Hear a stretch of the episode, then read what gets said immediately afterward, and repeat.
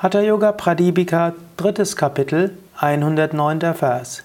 Ganga Yamuna Yormadye Balarandam Tapasvinim Balat Karena Grihniyat Tat Vishnu Paramam Padam. In der Mitte zwischen dem Ganga und Yamuna Fluss sollte die junge Witwe mit großer Anstrengung gefangen werden. Dieses ist der beste Fußabdruck von Vishnu.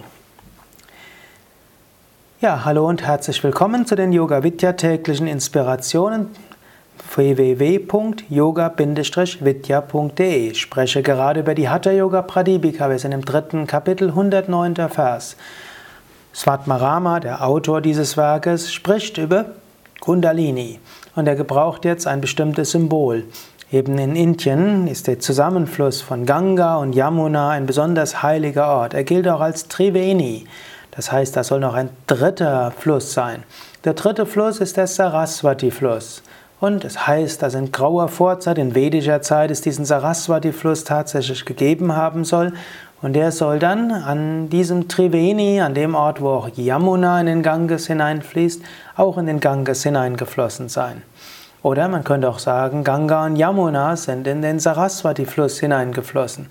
Denn mindestens in der vedischen Zeit soll der Saraswati-Fluss besonders groß gewesen sein. Wie auch immer. Ganga, Yamuna und Saraswati sind Triveni, der dreifache Fluss.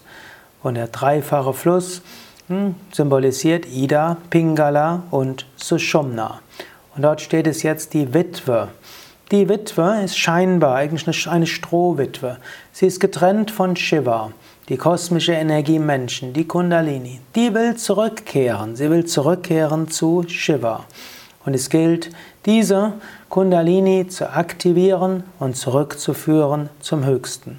Ist die Kundalini erwacht und mit Shiva vereinigt, dann hast du die Selbstverwirklichung erreicht.